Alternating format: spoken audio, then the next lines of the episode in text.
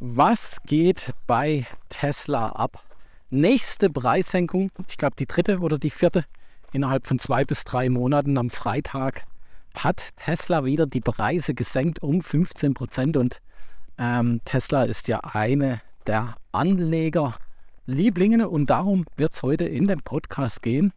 Herzlich willkommen zum Trading Morning Walk und ich begebe mich gerade auf den morgendlichen Spaziergang und möchte mit dir einfach über Tesla reden und auch ein bisschen, was so hinten dran steckt, wie das Ganze zustande kommt und wie du äh, hier auch Schlüsse auf aktuelle Aktien ziehen kannst. Ich habe ja schon oft das Beispiel mit Nvidia auch gebracht und ich möchte auch hier nochmal den Vergleich ziehen, um das einfach zu verdeutlichen und dass du diese Chancen auch dementsprechend wahrnehmen kannst. Äh, wenn du in das Thema Börse rein willst, dann findest du unter diesem äh, Podcast in der Podcast-Beschreibung einen Link zum Börsentest. Da kannst du ganz genau feststellen, wo stehst denn du aktuell zum Thema Börse.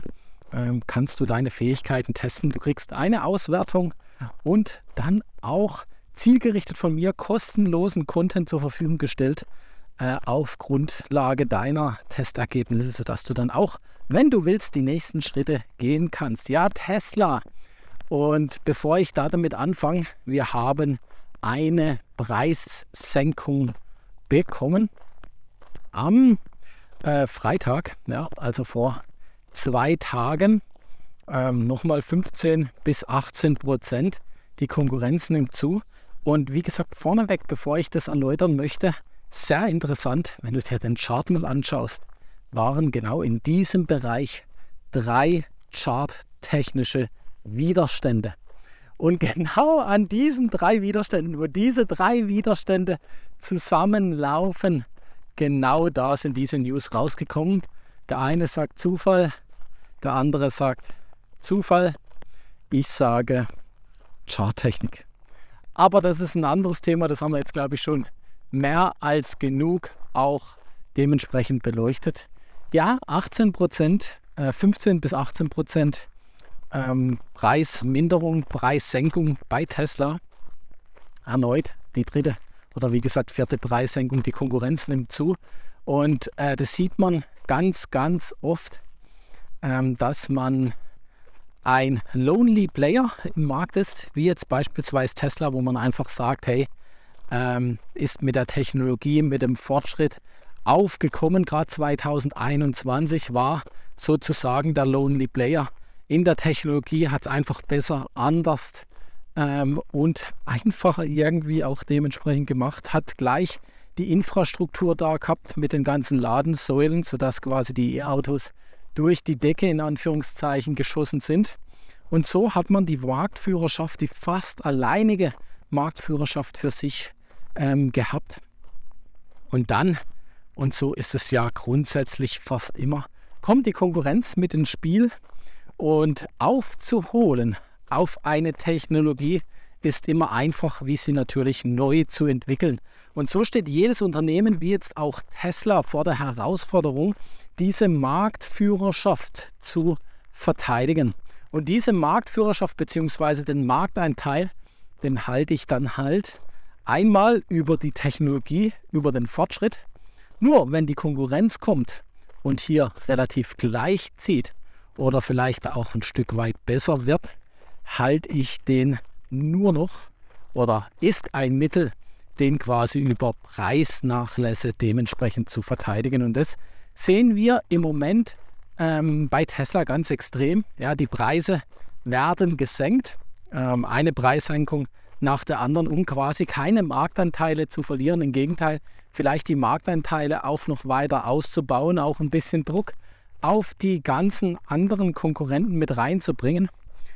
Und äh, das ist grundsätzlich natürlich Teufelchen und Engelchen bei mir auf der äh, Schulter, weil schaue ich jetzt als Aktionär drauf, denke ich mir, boah, das ist nicht gesund, was Tesla hier macht, weil es wird zwangsläufig, werden zwar mehr Autos ausgeliefert ähm, und es ist weiterhin steigend, aber wenn man sich dann die Margen anschaut, also das heißt, was bleibt denn bei Tesla hängen, äh, dann ist es halt weniger gut und das wird dann auch schlussendlich sich mal zumindest temporär auf den Aktienkurs äh, auswirken. Und so haben wir jetzt am Freitag auch wieder 5% Verlust bei Tesla gehabt und 5% bei Tesla ist einfach ganz extrem, weil das eine recht hoch marktkapitalisierte Aktie ist.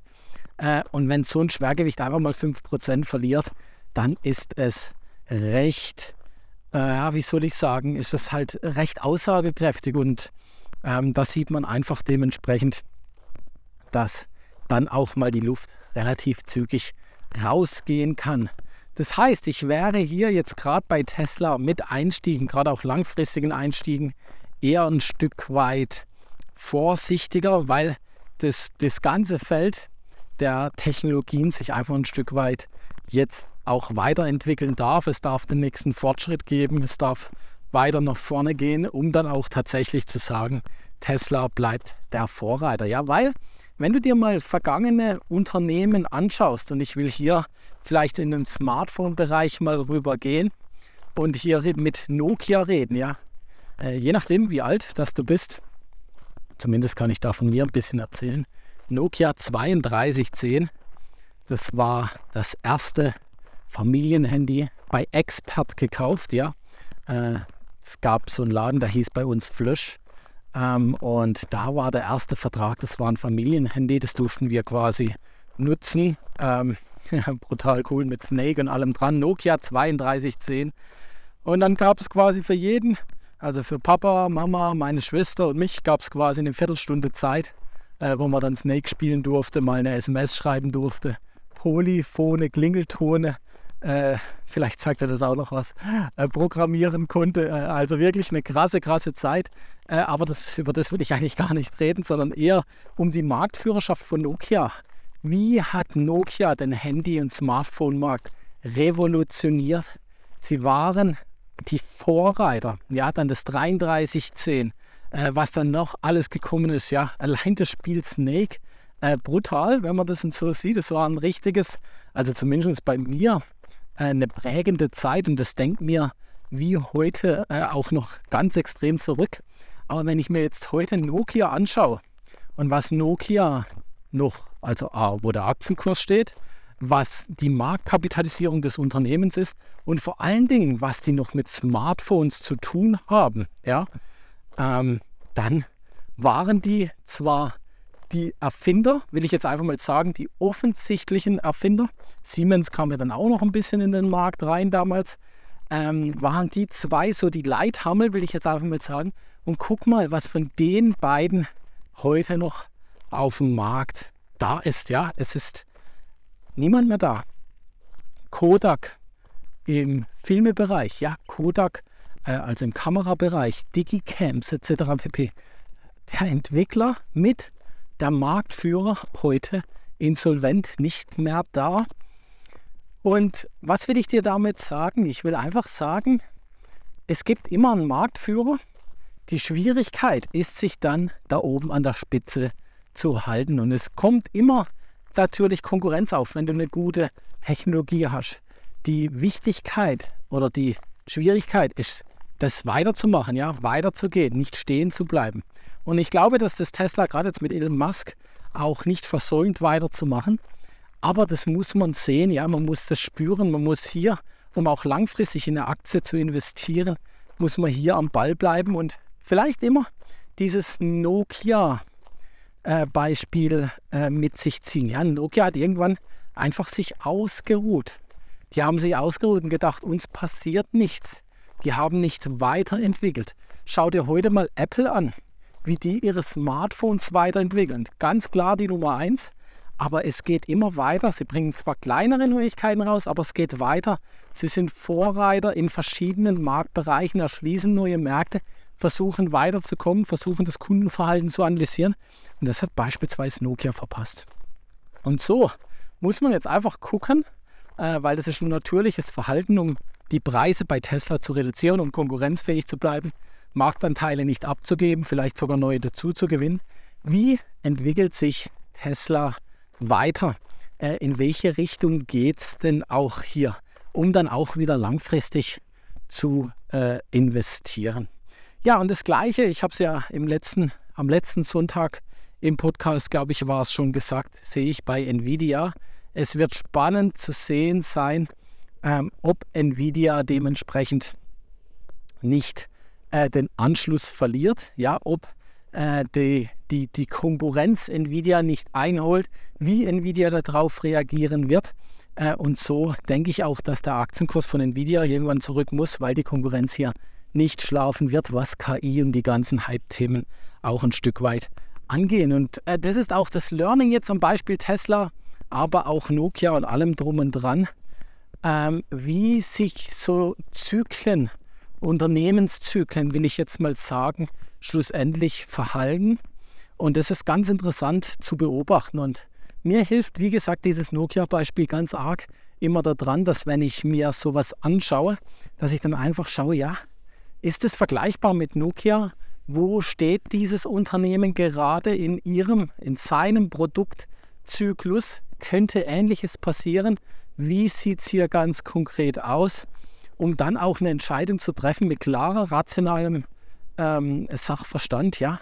Also wirklich ohne jetzt an Börse, an Aktien oder sonst was zu denken, sondern einfach zu sagen, okay, was ist jetzt mit gesundem Menschenverstand, wie geht es jetzt hier ganz genau weiter oder wie kann es ja weitergehen? Und solche Dinge, genau solche Dinge entwickeln wir in der Community, äh, entwickeln wir in der ganzen Ausbildung, in dem ganzen Thema auf YouTube, Instagram, hier im Podcast. Also folg mir auf jeden Fall auf allen Kanälen, mach unbedingt diesen Börsentest. Und äh, dann interessiert mich natürlich wie immer deine Meinung. Was denkst du zu dem Thema? Wie geht es mit Tesla ganz konkret weiter? Äh, glaubst du, sie bleiben sozusagen an der Macht? Glaubst du, es wird ein anderer Konkurrent hier kommen und Tesla vertreiben? Schreib es gerne in die Kommentare. Äh, interessiert mich brennend, äh, wie es hier aus deiner Sicht weitergeht. Und wünsche dir jetzt einen schönen Sonntag. Genieße diesen doch äh, hoffentlich sehr sonnigen und warmen Tag und wir hören uns in der nächsten Podcast-Episode. Dein Sven.